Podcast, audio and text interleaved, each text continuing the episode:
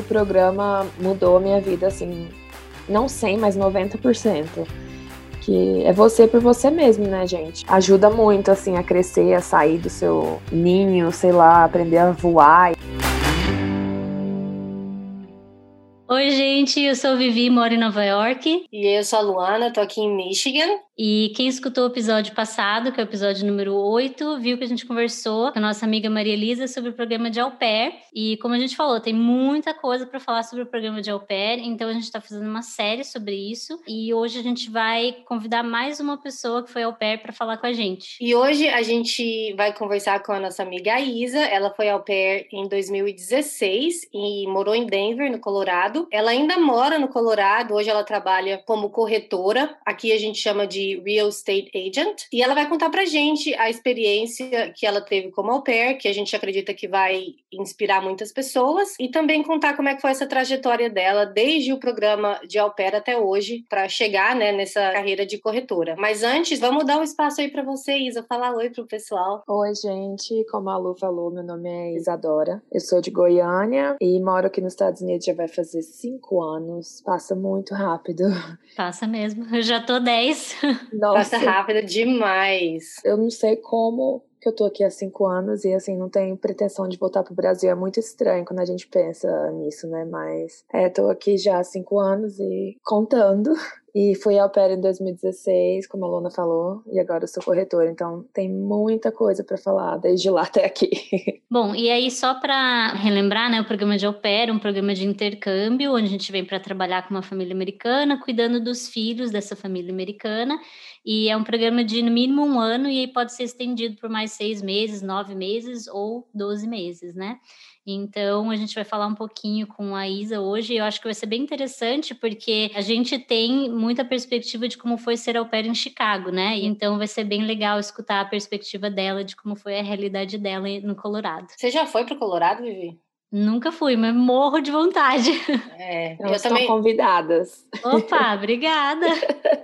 Toda entrevista que a gente faz, a gente é convidado para ir para o lugar, hein, Vivi? Mas tá ótimo. Vão, Tô adorando eu, isso. Eu adoro viajar, então, com certeza. Eu já fui, não para Denver, mas eu fui para Steamboat, que é uma cidade, assim, uma cidadezinha pequena para esquiar. E assim, foi sensacional. Aquela cidade, eu não moraria lá porque eu sou péssima para esquiar, então ia ser eu não, sei se eu me adaptar muito, mas assim, para passear foi lindo. Mas a gente vai falar um pouquinho mais específico do, do Colorado mais para frente. Pra gente começar, conta pra gente como que foi a tua história com o au pair, como que você conheceu o programa, como que você decidiu ser au pair? Como acho que quase todo mundo, e vocês até falaram isso no episódio anterior, sempre tive vontade de sair do Brasil, conhecer fora, não necessariamente os Estados Unidos, mas assim, o au pair acaba sendo a opção mais barata, talvez, mais fácil um pouco. Eu cheguei a olhar fazer faculdade fora, ou até na época do high school pensei em fazer também, mas era muito caro, minha família não tinha muita condição de me mandar, eu não tinha dinheiro nenhum. Então, eu fui conhecer o au pair quando eu tava já para formar na faculdade, eu acho que foi pela Luana. Olha! Não sabia disso. Daí eu comecei a olhar o programa e me interessei bastante, não só pela questão do valor, mas pela questão cultural, porque realmente eu queria essa troca, queria aprender a cultura. Foi muito bom para mim, assim. Daí, logo que eu comecei a olhar sobre o programa, as coisas foram acontecendo bem rápido, assim. Fiz o teste de inglês, aí tem um testezinho que você tem que responder umas perguntas lá. Não sei se é tipo um psicotécnico, mas. De comportamento. É. E eu fiquei online. Foi muito, muito, muito rápido. Eu fiquei até um pouco assustada, assim, porque eu fiquei online no mesmo dia já tinha uma família no meu perfil. Nossa, que rápido! Foi muito rápido, então. Muito. Você já tinha experiência com criança? Ah, então, a gente pulou essa parte, né? Deixa eu falar essa parte primeiro. Eu não tinha muita experiência, mas na igreja que eu cantava, tinha uma creche, daí eu sempre ajudava. Eu tava na igreja todos os dias. Então, eu ajudava com as crianças no coralzinho das crianças, então isso ajudou bastante. E eu fui em uma creche que tinha perto da minha casa e eles deixaram eu fazer um estágio voluntário lá. Aí foi assim que eu peguei a, a experiência. Eu tinha criança na família, mas assim, não conta, né? Um irmão pequeno, primos, etc. Mas eu peguei o, as horas necessárias com a igreja e essa creche. Eu fiz isso antes, né, de ficar online, todo o processo. Aí, voltando, eu falo que é tipo um dating app, né, que você tá lá e as famílias, aí vocês vão conversando. Segundo a Luana, é o Tinder das au pairs. Exatamente. É a primeira experiência que a au pair tem com o Tinder. Quer dizer, na nossa época, né, porque agora já existe mais dating sites no Brasil, mas na época que eu e a Vivi fomos, acho que não tinha. Mas só para explicar que a gente tá brincando, né, que na verdade o, o sistema não é um Tinder das au pairs, é que é um sistema online que quando você faz o, o au pair através de uma agência, a gente tem que mandar todo um dossiê para a e esse dossiê fica online num sistema onde as famílias conseguem procurar au pairs, ver quem eles gostam e tal. Daí tem foto da gente, tem todas as informações e tal. As famílias vão procurando as au pairs até achar uma que gostam, e daí se a au pair gostar também é o match, né? Que a gente sempre fala. Só para falar que a au pair não tem acesso às informações da família, né? É só a família que tem acesso à informação da au pair. Quando a família entra em contato com a au pair, a au pair tem a oportunidade de, de é, né, conversar com a família, mas o contrário não acontece. É, só acontece quando a família manda uma mensagem dizendo que quer falar com você. Aí você consegue ver as fotos da família, as informações, de onde eles são, quantos filhos e tal. Mas isso só acontece se a família toma a iniciativa de dizer: estamos interessados em você, vamos conversar. Né? Aí você consegue ver, senão não. Uma dica, assim, que eu recebi de feedback de, das duas famílias que entraram no meu perfil foi meu vídeo, video application, né? Eu não paguei, tem gente que eu acho que paga caro para fazer isso, mas uma amiga minha era. Ela ainda é outra, ela tem uma empresa de filmagem, daí ela me ajudou. E o vídeo ficou bem fofinho, assim. Daí as famílias falaram que foi isso que chamou a atenção delas. Não sei se ainda é assim. Na minha época não tinha vídeo ainda. Eles estavam começando a implementar que a au pair fizesse um vídeo para que a família conseguisse sentir melhor, né? Quem é a pessoa, como que é e tal. Então, na minha época nem tinha vídeo ainda. Então eles devem ter implementado o vídeo quando eu quando eu apliquei para o programa, porque eu tive que fazer o vídeo. Eu comecei um ano depois de você. Exatamente. O meu ano acho que foi o último ano que não exigia vídeo. Se, tipo era opcional, você podia acrescentar se você quisesse. Mas aí eu acho que depois disso virou obrigatório, né? É, não, eu tive que fazer, eu nem lembrava, na verdade, Isa, que eu, que eu tive que fazer um vídeo, e agora eu tô lembrando aqui, gente, o meu vídeo foi um desastre. Nossa, meu vídeo foi muito ruim. Eu tenho até vergonha de procurar esse vídeo. Nossa, mas é uma boa dica, né? Dessa que você tá dando, porque realmente um vídeo bem feito acho que passa uma impressão boa para a família, né? Sim, eu acho que não precisa de muito efeito, de muita coisa nada. É só assim você ser você mesmo e falar um pouco da sua vida, da sua experiência no Brasil e, e qual que é o seu intuito, né, de, de, fazer o programa. Eu gosto de assistir meu vídeo, meu inglês era muito pior, mas eu sou um pouco nostálgica, eu gosto de ficar vendo coisa antiga e sempre assisto, aí eu eu fico pensando tudo que já passou de lá até aqui, então acho legal. O teu objetivo com o Au Pair, você já falou que era uma questão cultural, né, de estar imerso e tal, mas tinha também o objetivo de melhorar o inglês ou algum outro objetivo específico, assim? Tinha o objetivo de melhorar o inglês, com certeza. Eu tinha feito inglês no Brasas, acho que a Luana conhece lá e foi bom, o inglês lá era bem legal, assim, mas queria com certeza melhorar meu inglês. Eu não sabia porquê, não sabia, assim, para que, que eu iria usar o inglês, mas eu queria muito falar inglês bom. E ajudou muito as minhas crianças. A menininha tinha sete e o menino tinha nove anos, então eles sempre me corrigiam.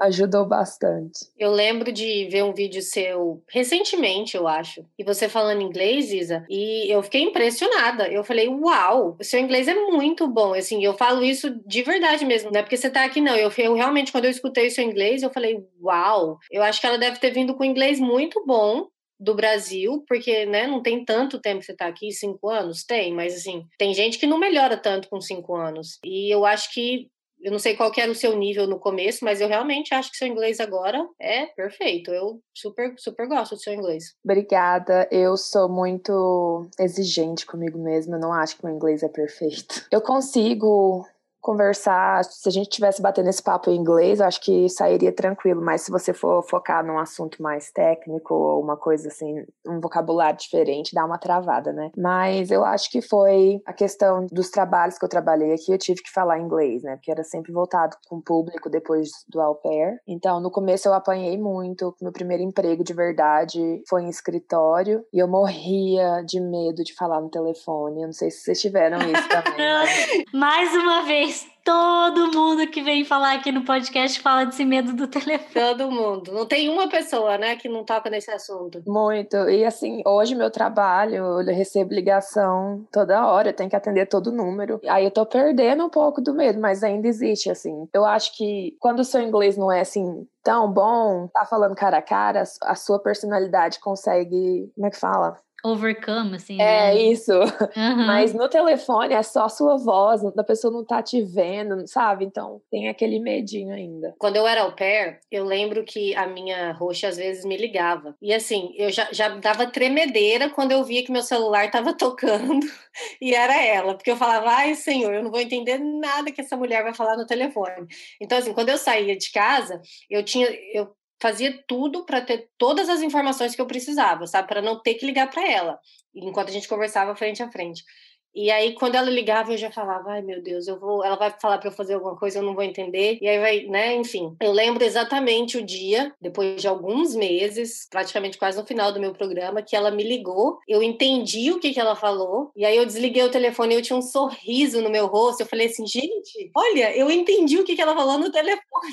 tipo, uma coisa tão boba, né? Mas assim, foi aquele momento, foi o momento do tchan para mim. Foi no momento que eu falei assim, eu acho que agora eu consigo mais ou menos entender, né, o telefone. Acho que meu inglês inglês está melhorando. É que eu acho que quando a gente está assimilando uma nova língua, tudo conta para a gente conseguir compreender o que está se passando, o que a pessoa está falando. Então, você está fazendo leitura labial, você está vendo gestos, está vendo as expressões, tem o contexto em volta, né?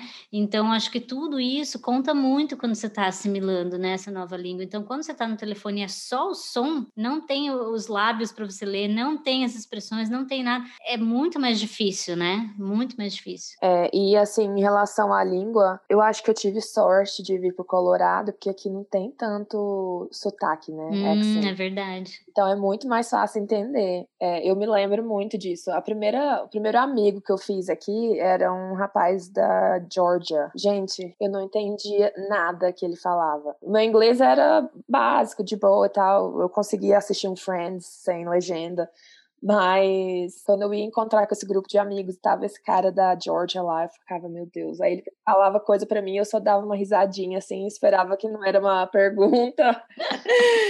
Aquela risadinha, claro. Uma vez eu viajei para Miami e a gente tava sentado lá, né? Uma de nós tinha aquela canga do Brasil, né? Aí lógico que já dá na cara que é brasileiro. Aí um rapaz que estava sentado ali perto começou a falar com a gente em português. Só que ele era americano, só que ele viajou pro Brasil, ele amava o Brasil e tal, ele começou a meio que né, arranhar um português lá para falar com a gente. E o outro rapaz que estava com ele era de Atlanta, né, da Georgia. E aí ele, a gente perguntou de onde você é. Ele, Atlanta, Atlanta. gente, o quê? O quê? Atlanta, Atlanta. Eu fiquei assim, gente, o que, que esse cara tá falando? Tipo, não dava para entender o que ele, da onde ele era. Era Atlanta, mas ele falava Atlanta, Atlanta. Ai, essa foi muito boa, Vivi. E teve uma outra vez também que eu tava lá no Navy Pier, lá em Chicago, e um cara pediu pra eu tirar a foto dele com a mulher dele. Ele tava todo vestido de cowboy, assim, sabe? Só que ele teve que falar umas três vezes pra entender, porque eu, hey man, take a picture for me, man. Hey man, take a, take a picture for me, man. E, tipo, eu não conseguia Arrasou, gente, amei. Eu vou colocar meu marido pra vir competir com você, porque ele faz um Southern accent muito bom também.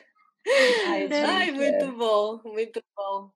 Engraçado, né? As meninas que vão para o sul devem ter uma dificuldade bem grande em relação ao inglês. Ou não, né? Porque eu acho que acostuma também, né? É, talvez quando chega, porque o inglês que a gente aprende no Brasil não, não tem, assim, né, sotaque de nada. Então, deve ser muito complicado, pelo menos na hora de chegar lá, assim, no começo. Isa, então vamos falar sobre a sua experiência com é, encontrando, né, o match da sua, com a sua host family. Como é que foi esse, esse processo? Você falou que quando você estava online, aí você já teve a primeira família que já entrou em contato com você. Conta pra gente como é que foi essa sua conexão com as host families até encontrar a que você escolheu. Eu queria muito ir pra Califórnia. Acho que toda a pair brasileira quer ir pra Califórnia. Aí entrou a primeira família no primeiro dia, né? Que foi um pai solteiro com filhos adolescentes na Califórnia. E os filhos ficavam metade da semana com ele, metade com a mãe. E eu só ia ter que trabalhar à tarde e os dias que eles estivessem com a mãe, eu não precisaria trabalhar. Então, assim. Nossa, que maravilha. É maravilhoso. Maravilha esse schedule. É.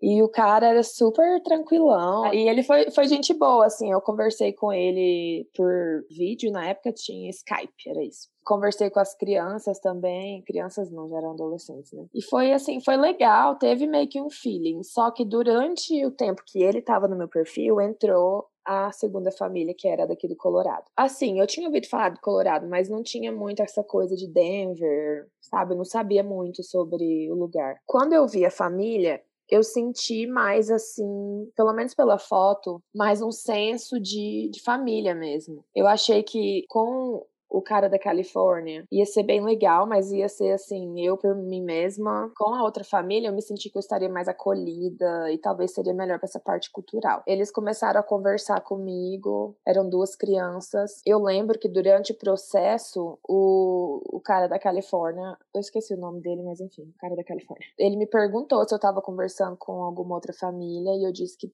sim, né? Falei a verdade. E ele falou que queria me pedir o match. Isso foi na primeira semana. Nossa, muito rápido. Aí eu fiquei assim, meu Deus, né? Que é um match.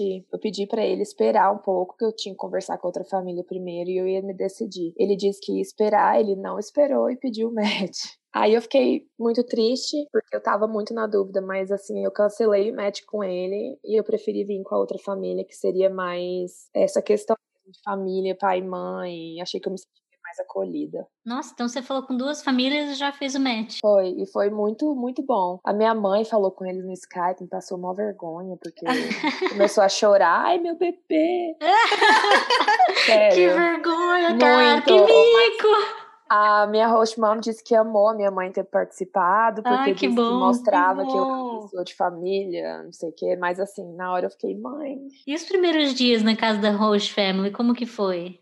Gente, essa parte foi um pouco engraçada, porque eu falava só com a host mom, eu falava com o host dad só quando tava assim no Skype, de vez em quando ele dava um oi e tal mas trocava muitos e-mails com a host mom. Ela já começou a me mandar um monte de coisa do schedule das crianças para eu entender e tal. Ela viajava muito a trabalho. E o dia que eu cheguei, ela não tava em casa. Foi o host dad com as crianças no aeroporto. E aquela coisa, o que, que eu faço? Abraços, shake hands, sabe? Mas ele foi super fofo, abriu os braços já para me abraçar. E a gente foi jantar fora. E as crianças começaram a conversar muito rápido, eles estavam empolgadíssimos. E aí eu ficava, talk slower, please. e eles já tinham tido au pair ou não? Não, eu era a primeira au pair. Primeira au pair, que legal. Então eles estavam super empolgados para conhecer alguém, né, que veio Muito, do Brasil. Então. empolgadíssimos e aí começaram a me falar um monte de coisa do Brasil. O menino, ele era assim super inteligente, gostava de aprender coisas novas, de pesquisar, de ler, sabe? Então ele sabia um monte de coisa do Brasil e eles dois faziam soccer, né? Então eles gostavam do soccer do Brasil também. Aí os primeiros dias na casa foram tranquilos. Eles tinham uma nene desde que eles nasceram, a mesma nene ela não podia mais trabalhar porque ela estava entrando na faculdade. Aí nos primeiros dias ela foi para casa para meio que acho que ajudar nessa transição, me mostrar a rotina das crianças e tal. Então ela também foi super legal. Até hoje eu meio que converso com ela às vezes. Por mais que tenha sido muito rápido, muito muito rápido, eu achei que foi a família realmente certa, assim gostava muito de morar com eles e de tudo lá. E como que era a sua rotina, seus horários, quando você estava trabalhando lá com as crianças, quando você estava de folga, como é que era? Meu schedule era, era, acho fácil também. Eu acordava por volta de sete. As crianças, eu ia dar café da manhã para eles, mandar eles tomar banho, se arrumar para a escola. Aí eu levava para a escola, acho que por volta de nove, eu não lembro exatamente os horários, mas era por volta de nove, oito, quarenta e cinco, nove horas. E aí eu buscava eles às três da tarde. Então, de segunda a sexta, eu tinha esse tempo inteiro para mim, que eu ficava no quarto dormindo. é bom ai. quando as crianças vão para a escola. Eu tive um schedule mais um pouco parecido, assim, né? Era uma horinha ali de manhã, mais ou menos, quando eu arrumava as crianças para ir para a escola, daí deixava eles na escola, só que é, eles saíam da escola um pouquinho mais cedo que os teus, assim. O menino saía mais ou menos, acho que era 1h20, 1h30 por aí, e a menina era umas 2h30, mais ou menos. Então eu tinha menos tempo livre, assim, mas, mas ainda era um super de um tempo, assim, né? A maioria das au pairs que eu conhecia trabalhava, assim, 10 horas por dia, né? Que é o máximo que pode trabalhar por dia. A Luana, né? Eu. Que é. inveja, gente, desse horário que vocês tinham. Nossa, eu tinha meu horário era certinho, do meio-dia às nove da noite. Nossa, eu não sei como você consegui-lo. De meio-dia às nove da noite, de terça a sábado. E aí eu tinha um final de semana off por mês. É, não, mas isso, um final de semana e meio off por mês é obrigatório ao pair ter, né? Mas realmente, quando você cuida de crianças mais velhas, assim, que vão pra escola, até é uma coisa a se considerar quem tá pensando em ser au pair. O schedule é totalmente diferente se você cuida de um bebê ou de uma criança que não vai pra escola ou as crianças que vão pra escola, né? Então, assim, eu trabalhava umas seis horas e meia só, mais ou menos, por dia, porque meus coaches falavam, os dois trabalhavam, e eles falavam, ó, quando a gente chegar, você tá off, tranquilo. Então eu trabalhava umas seis horas e meia mais ou menos por dia, com esse intervalo aí bem, né, de manhã até no começo da tarde. Só que a única coisa que no meu schedule era um pouco diferente das minhas amigas era que eu trabalhava a maioria das vezes no sábado, de noite, porque os meus hosts eram jovens, eles queriam sair. Então, quando eu fechei com minha família, eu já sabia que quase todo sábado de noite eu ia trabalhar. Só que mesmo assim, ainda dava tempo de eu trabalhar, ele chegava, eu saía para ir pra balada com as meninas. é, o pessoal sai cedo aqui, né? Eu ia falar isso, Vivi. Isso não te impediu de não sair impediu. no sábado, não. Gente, eu, eu mesmo assim aproveitei muito, muito, muito. Eu tive muita sorte em relação a isso, porque eu posso contar nos dedos de uma mão quantas vezes eu fiz date night para eles. Eles não saíam. E eles eram assim também. Chegou em casa, você tá off. Ai, perfeito. Foi bem diferente da minha realidade, gente. A gente tá falando dos seus horários, né? Conta pra gente o que, que você mais gostava na sua rotina de au pair. Eu gostava bastante do horário que eu tinha entre as crianças na escola, né? Eu falei que eu dormia mais, claro que eu fazia mais coisa. Esse que era o tempo que eu tinha para fazer as minhas coisas, assim, né? Então, eu fiz curso de inglês aqui também depois. Era durante esse horário, eu deixava as crianças, aí eu achei um curso que dava para conciliar, então eu fazia isso. E aquela coisa de ir pra Ross, né? Nas lojas. Comprar as blusinhas. Comprar as blusinhas. Tinha alguma coisa que você não gostava nesse horário? Para falar a verdade, não. Assim, eu sempre acordei cedo, né, no Brasil. Eu acordava, sei lá, seis da manhã. Então, só que eu sou assim também. Eu acordava cinco minutos antes, escovava o dente, botava aquele moletom da au pair que eu tenho até hoje.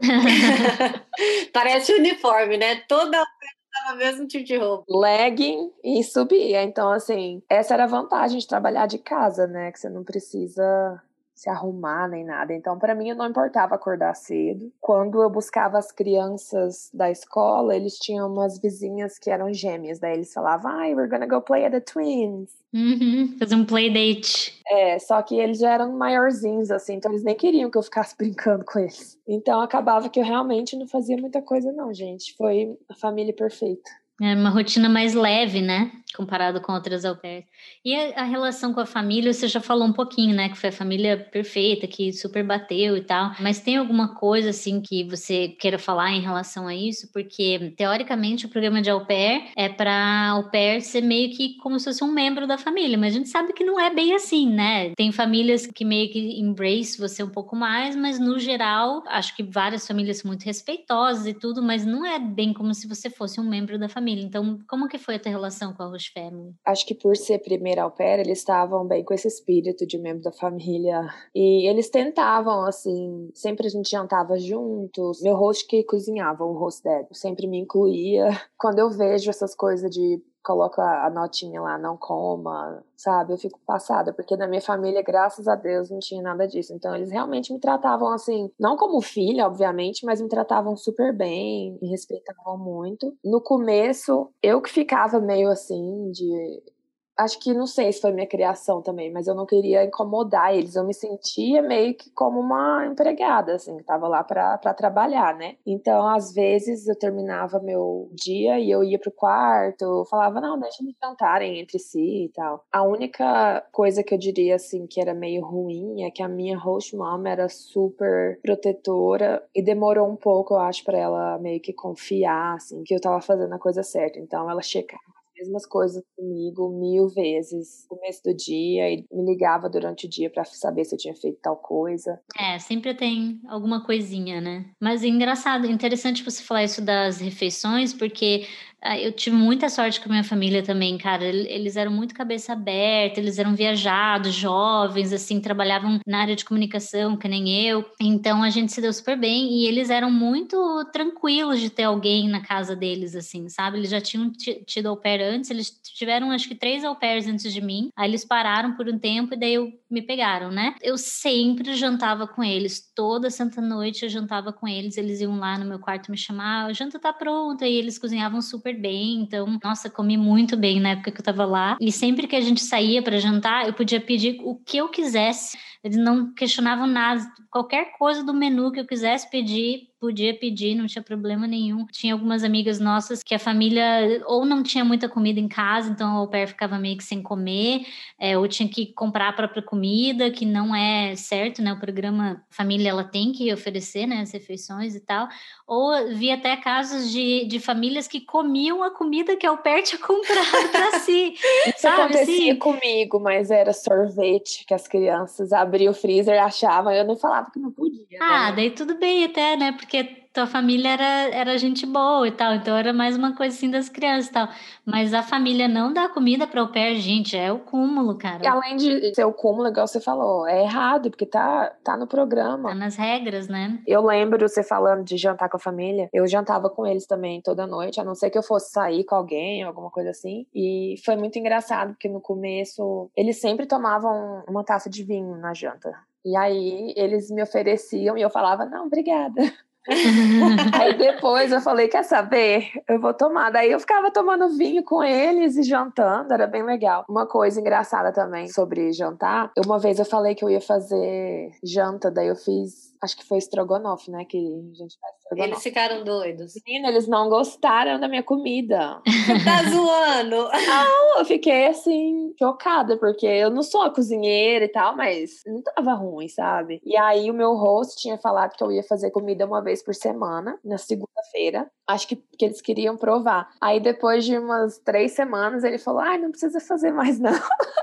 um jeito educado de falar que não gostou, né? Eu acho. A minha experiência, como a gente estava falando, é diferente de vocês, porque eu estava trabalhando no horário, né, do horário da janta. Então eu não tinha opção de não jantar com eles, eu estava trabalhando no horário. Só que como eu falei, né, no primeiro episódio, eram cinco crianças. Então, assim, era uma casa extremamente busy. Era, o tanto que vocês pensar que era busy, era mais busy ainda. É uma coisa que eu sempre achei muito louco, assim, porque a minha host mom, ela cozinhava. E a comida dela era maravilhosa, deliciosa. Só que as crianças, ninguém comia a comida dela. Era praticamente cinco refeições diferentes, cada uma para uma criança. Cada uma tinha uma coisa que gostava, sabe? E óbvio que eu ficava lá, né, igual a louca. Ah, você quer isso aqui? Você quer aquilo? Você quer? Mas aí, na hora que era o horário de jantar mesmo, assim, que eu ia sentar e comer, eu sentava e falava assim: ó, o mundo pode cair que eu não vou levantar para pegar um leite tipo, se quiser, você vai lá e pega o leite, porque agora eu vou jantar. Nossa, e jantar, quando a gente saía, cara, para jantar, uma das crianças, o que tinha sete anos na época, ele comia em cinco minutos. Então, tipo, ele chegava a comer, ele socava a comida na boca dele, ele comia o mais rápido que ele podia, e aí ele queria brincar. Aí ele saía correndo no restaurante.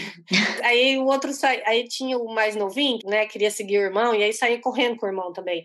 E aí virava aquela, aquela zona no restaurante que eu falava, senhor. Mas foi bom, foi muito bom. Como é Maria Elisa falou da outra vez, né? A gente tinha energia na época para conseguir lidar com essa, com essa zona. Então foi, valeu a pena. Falando nisso, deixa eu perguntar, com quantos anos que você foi ao pé? Eu vim com 25 para 26 já. Eu fiz 26 15 dias depois que eu cheguei, então já tava no limite. Eu tava mais no limite, eu vim com 26. Sério? Ah, 26, eu tava no limite, que ia até 26 anos, né? Pode embarcar até 27, uma coisa assim? Eu esqueci. Ai, não lembro mais. Eu tava super preocupada, né? Porque sabia que ia aparecer família no mesmo dia.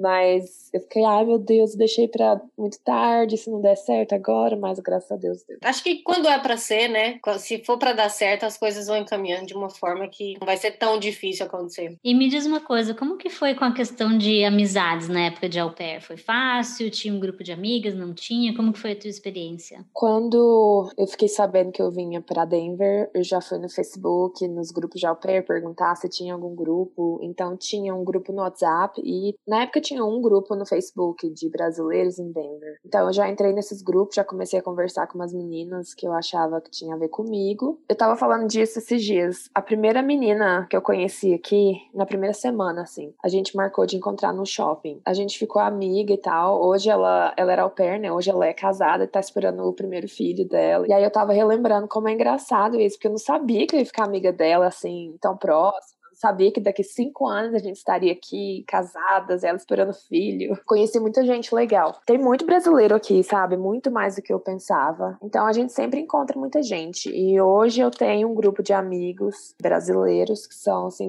meus melhores amigos. Todo final de semana a gente tá junto. Então, assim, tem gente de todo tipo, né? Então eu encontrei pessoas que têm a ver comigo, que gostam das mesmas coisas. Então nessa época de au tinha mais essa amiga que, que ficou para sempre, né? E aí era sempre vocês duas? Ou como é que era? Assim, não tinha um, grupo? Tinha um grupo grande, mas era mais pra ir pra balada, né? Então tinha balada lá em Denver também. Oh, aham. Uh -huh. Ladies Night.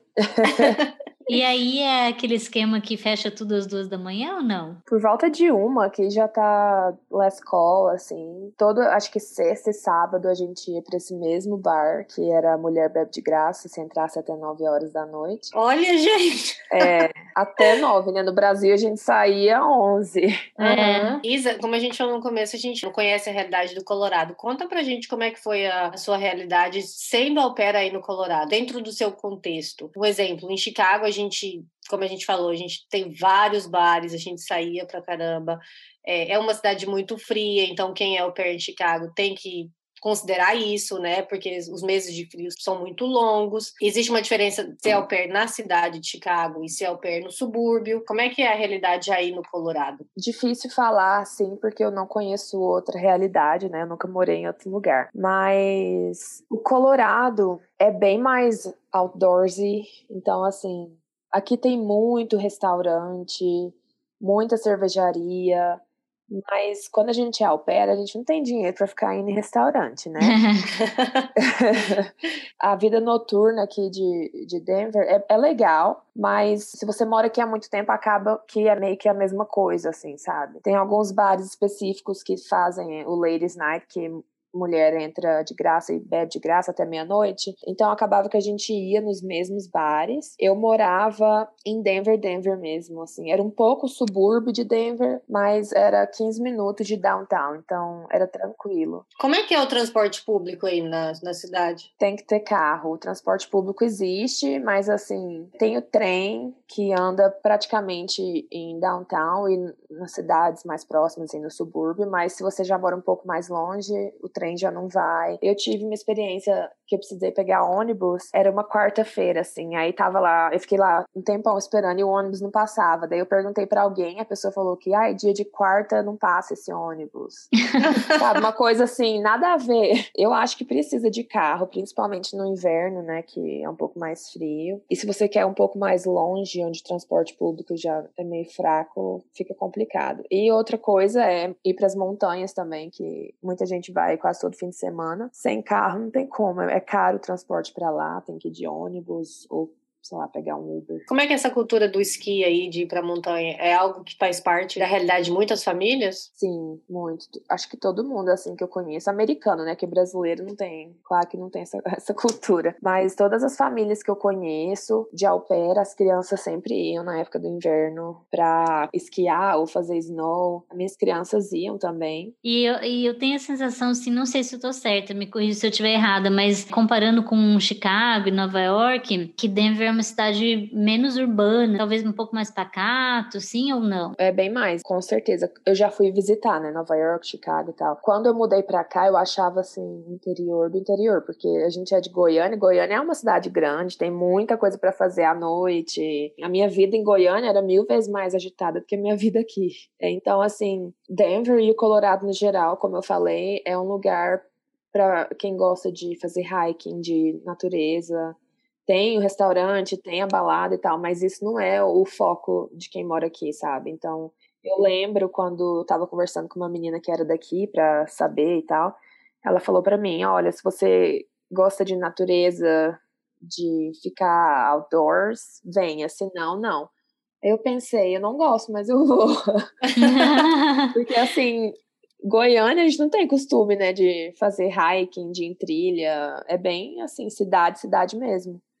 Mas eu não me arrependo, eu acho muito bom morar aqui. Legal. E como que é em relação à, à temperatura? Sempre frio ou não? Porque a gente tem essa sensação de que tá sempre frio, porque como tem as montanhas, a neve e tal. Não, não é assim. Aqui pode nevar por seis meses, assim. Então, pode nevar, tipo, no final de outubro e às vezes tem uma tempestade em maio ou junho, assim, de vez em quando tem. Aqui tem muito sol, as estações são bem definidas, então no verão, gente, é muito quente e é muito seco, então, assim, a maioria das pessoas anda de aquelas é, blusas térmicas pra não queimar o braço e tal. É real, Nossa, assim, sério? é muito quente. Mas chega quanto mais ou menos a temperatura? Mas chega, acho que uns 40 às vezes, 30 e poucos, assim. É quente, quente, quente. E o inverno, eu não acho tão ruim. Meu marido fala que aqui não existe inverno, né? É porque ele é de Wisconsin, né?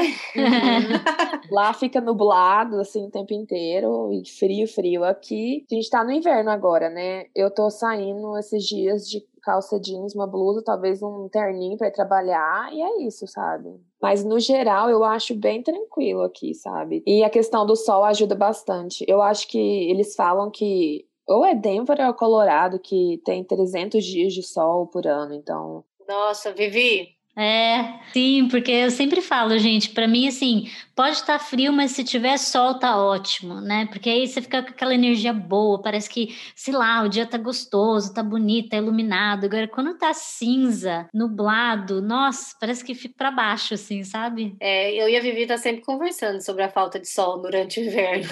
A gente tá, nossa, não tem sol hoje. Aqui em Michigan, que é bem parecido com a realidade de Chicago também, são dias e dias e dias cinza, sem sol nenhum. E aí aparece um sol e aí todo mundo, nossa, graças a Deus, agora tô com energia para fazer alguma coisa. E com relação à tua experiência, você gostaria de ter feito alguma coisa diferente do que você fez? Eu acho que eu gostaria de ter me ab aberto mais com a família. É, eu ficava muito nessa coisa de não querer incomodar, então eu acho que isso acabou meio que distanciando a gente. Eu não tenho mais contato com eles e eu gostaria de ter. Eu acho que foi por isso, assim, que eu acho que eu tinha um pouco de vergonha, ou achava que eles queriam a liberdade deles, mas eu acho que eles queriam mais presença minha, assim. Eu percebi isso porque a, a minha amiga que eu indiquei para ser au pair, ela ficava com eles, assim, 24 horas por dia, fazia tudo com eles, viajava, e eu sempre fui mais, assim, na minha, sabe? Mais cautelosa, né? É, eu acho que isso pode ser que tenha atrapalhado um pouco, então acho que saber o tipo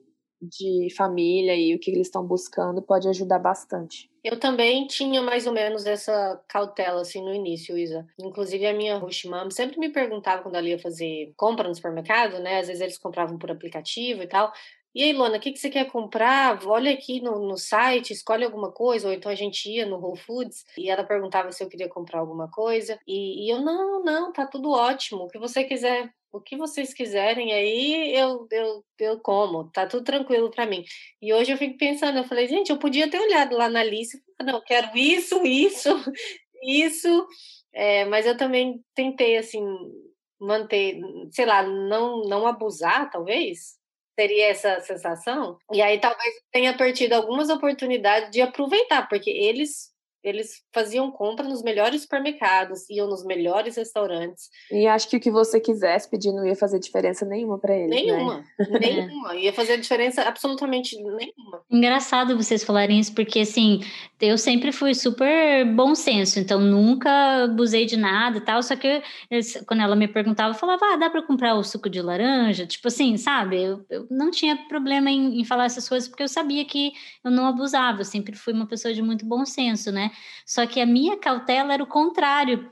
A minha cautela era de tipo, não, não dar em excesso a, é, o meu tempo, minha atenção, nanana, porque eu tinha medo deles se aproveitarem de, de mim como au pair.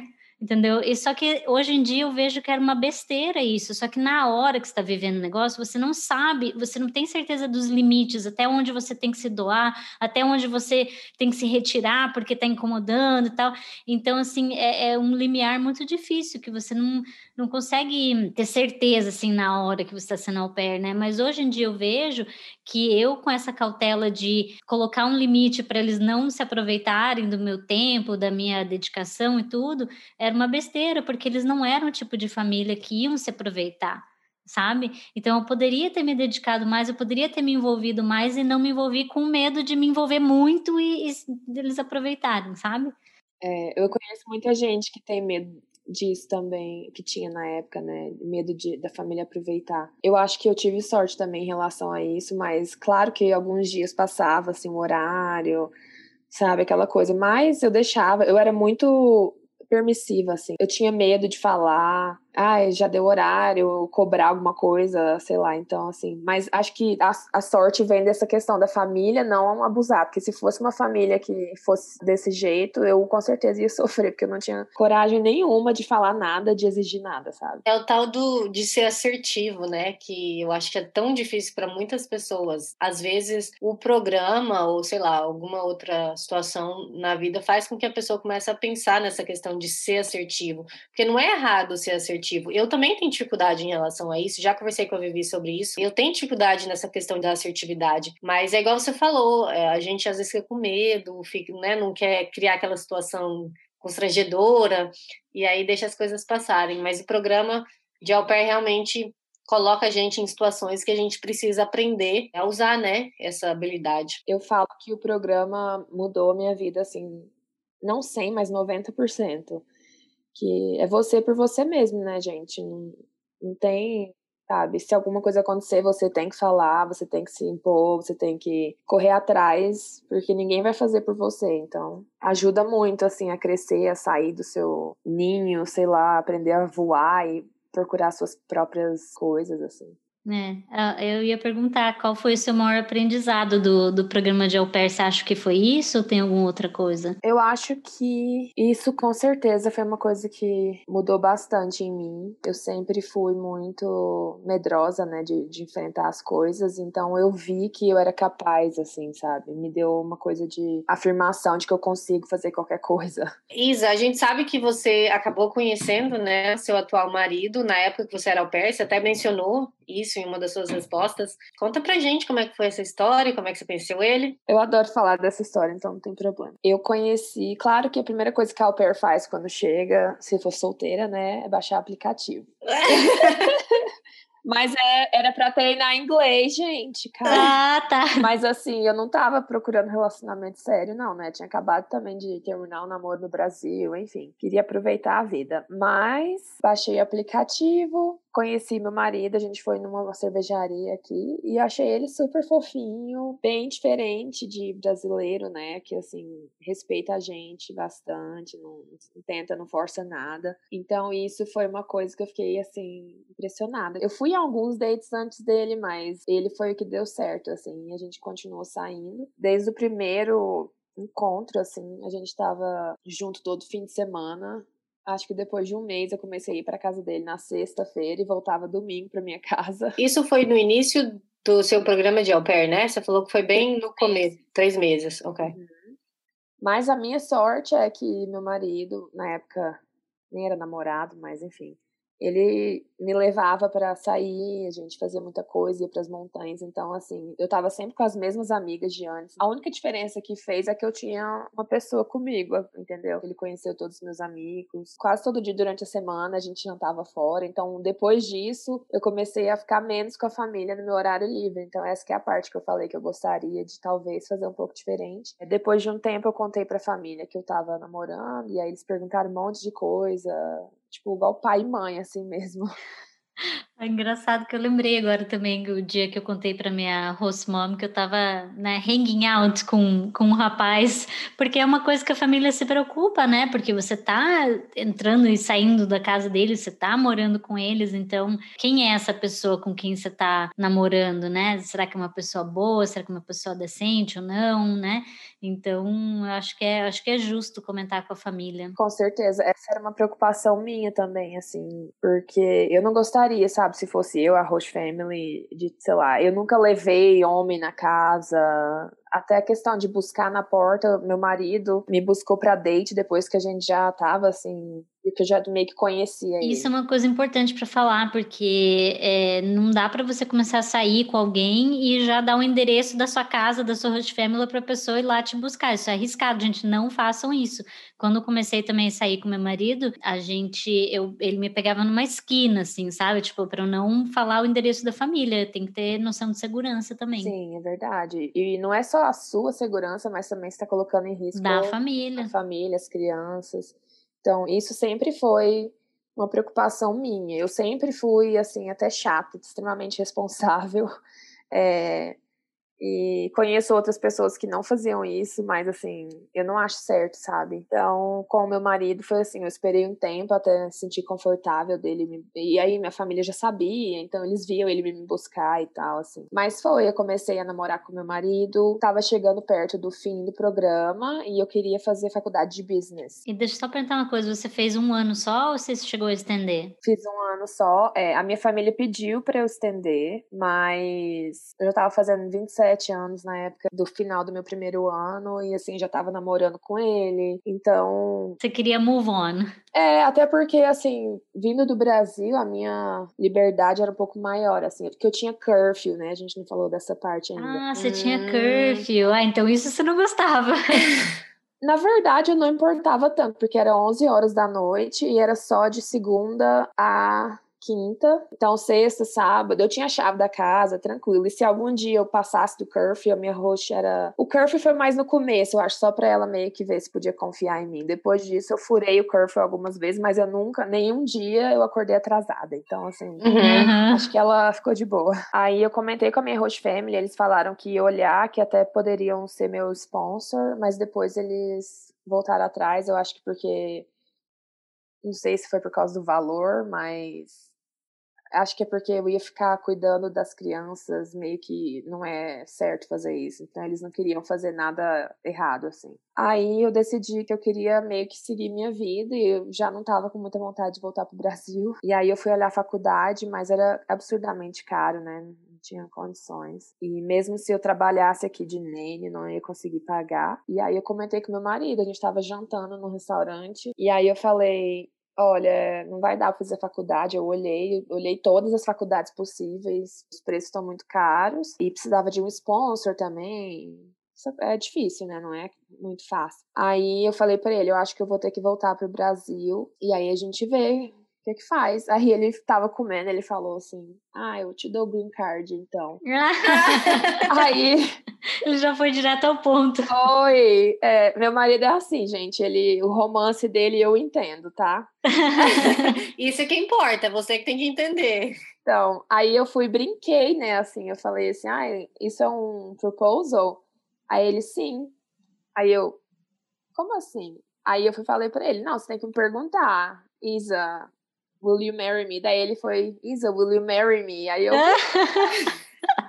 é, tipo, super casual.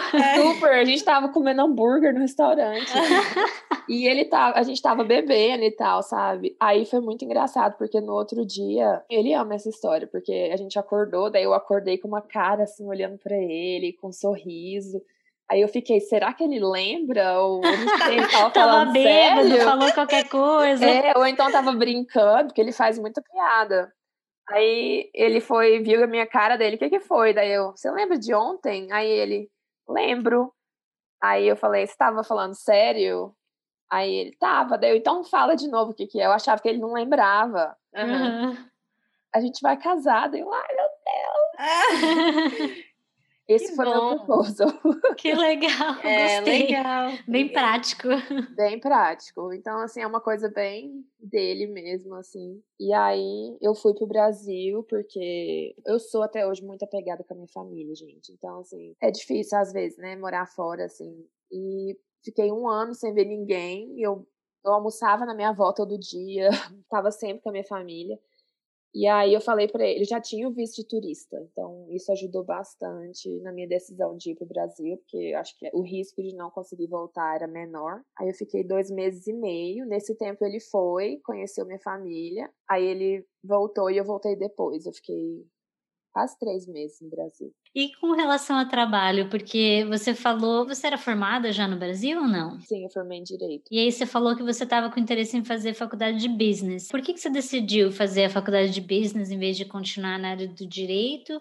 E como que foi, assim, se você puder falar resumidamente, só para a gente ter uma ideia, já que já está no final do, do, episódio, como que foi assim, essa trajetória de você sair do Direito e ir para Business, se, se você foi mesmo, até você chegar na, em ser uma Real Estate Agent? eu não fiz business. eu estava procurando, assim, uma maneira de ficar aqui legalmente, sem ser por casar, assim, né? Porque eu não sabia ainda se meu marido queria casar, etc. Então, antes disso, no, com seis meses de programa, já comecei a pensar outras maneiras legais de ficar no país. E faculdade de business foi uma coisa que sempre me chamou a atenção, de marketing, essas coisas assim. Mas, pelo valor, eu, eu acabei não fazendo. E aí eu consegui outros empregos que me tiraram meio do foco, assim, do business. Então, assim que eu casei, eu trabalhei como nene e depois eu trabalhei num food truck de comida brasileira que eu amava muito. Foi o primeiro trabalho de contato com o público, então eu estava bem nervosa no começo em relação ao inglês, mas foi isso que me ajudou, assim. Então, a parte de comida eu aprendi o vocabulário. É interessante essa história, vou falar bem rápido. Eu amava esse trabalho, os meus chefes eram brasileiros, super legais. Eu pensava em entrar de sociedade com eles, mas infelizmente teve um, um acidente, o food truck pegou fogo. Essa é uma história para outro, outro episódio mesmo. E aí acabou assim, né? Não, não, teve como. Aí, logo depois, eu já tinha minha permissão de trabalho, etc. Eu arrumei emprego como assistente de advogado, né? Que foi a coisa que eu consegui, assim, na minha área. Por mais que eu não amasse direito, era uma oportunidade até eu conseguir encontrar algo que eu gostasse. Então, trabalhei em dois escritórios, um era de imigração, depois eu passei para um escritório de cobrança. Realmente vi que eu não gostava de trabalhar com direito. Aí eu fui trabalhar na Fogo de Chão. Comecei como hostess, passei para garçonete, passei para treinadora, passei para customer service manager. E aí, Você ficou muito tempo lá, né, no Fogo de Chão? quase dois anos. Dois anos. Uhum. E aí, eu amo a vida do restaurante. Eu amei trabalhar no food truck, mas é uma vida muito cansativa. Eu penso em ter filhos, etc. Seria muito difícil. Então, tava chegando no nível que se eu continuasse lá, eu ia acabar virando gerente e aí ia passar 20 anos da minha vida, sabe? Então, foi o momento, assim, de tomar uma decisão mesmo. E aí, eu decidi virar corretora de imóveis pela questão da flexibilidade do horário, claro que pela questão da possibilidade de ganhar dinheiro, né? Porque é por isso que a gente está aqui. E é isso.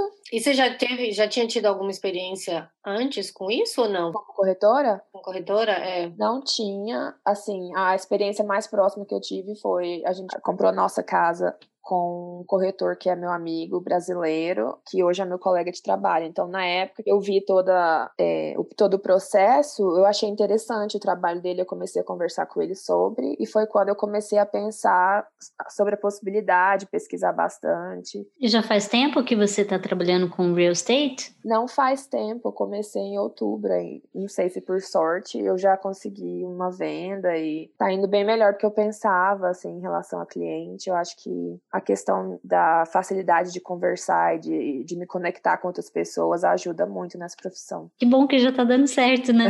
que bom. Então, em pouco tempo, né, Vivi? Porque a gente, a, é. gente sempre conversa que essa questão de carreira para pessoa que é imigrante é complicado, porque a gente tem que recomeçar, às vezes a gente tem que procurar novos caminhos e a gente nem sabe qual caminho seguir. Então, em cinco anos você já conseguiu achar algo que você gosta de fazer e tá dando certo, parabéns. Obrigada. Quando as pessoas me perguntam motivo de eu gostar tanto daqui, das dos motivos com certeza é a questão das possibilidades, né? Aqui a gente pode tentar coisas diferentes. Eu tentei várias coisas e graças a Deus eu encontrei algo que envolve coisas que eu gosto muito, que eu sinto que eu tô ajudando pessoas e parte do trabalho é conversar com gente, encontrar gente, então acho isso muito legal. Você acabou de dar deixa para nossa pergunta bônus, né? Não sei se você já sabe que a gente sempre faz a mesma pergunta para todo mundo que vem aqui. Pergunta bônus, então, a pergunta final do nosso episódio, o que a gente quer saber, qual que é a pior e a melhor parte de morar nos Estados Unidos para você? Acho que eu já falei, a pior é a saudade da família para mim. Acho que tem gente que talvez não importe muito com isso, mas eu realmente sempre fui muito, muito ligada à minha família. Então, é, não só a família, mas família, amigos. É, para mim,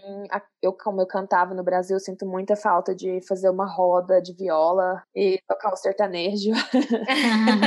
E a melhor coisa, com certeza, é, é o que eu falei, da, da, possibilidade de tentar coisas novas. E a questão que seu dinheiro realmente vale alguma coisa, você consegue ter uma vida, sabe? Uma vida normal, assim. Não precisa de muito para ter uma vida com, com qualidade. Exato. E aí, você quer compartilhar o teu Instagram para as pessoas que quiserem te seguir? Claro, então, o meu nome é Isadora Luri, o meu Instagram é luri.isadora. E no meu Instagram eu falo sobre real estate e também sobre a minha vida pessoal. Então, se alguém tiver aí em Denver, Colorado, ó, fala com a Isadora. Gente, eu vou falar, ela, ela faz umas postagens de umas casas que Eu já falei pra Isa, já, já mandei mensagem. Isa, quanto que é essa casa aí? Tô... ela é linda demais, essa casa. Realmente, ela tem umas casas muito lindas que ela posta no Instagram. Quem estiver procurando. Isso aí. E quem tiver também procurando, ó, first time home buyer, que tiver qualquer dúvida, gente, não precisa de ter medo de falar com o corretor, tá? É só mandar mensagem, a gente responde. Imagino que deve ser um processo super complicado, né? Então não tem alguém... Não é tão complicado como as pessoas pensam. Então, eu tô. Essa é a minha função aqui. Eu tô tentando descomplicar a compra de uma casa. E quem quiser seguir a gente tem o Instagram do podcast, que é Tudo Novo Podcast. E quem quiser também pode mandar mensagem para mim e para Luana. O meu Instagram é Vivi Caulfield. E o da Luana?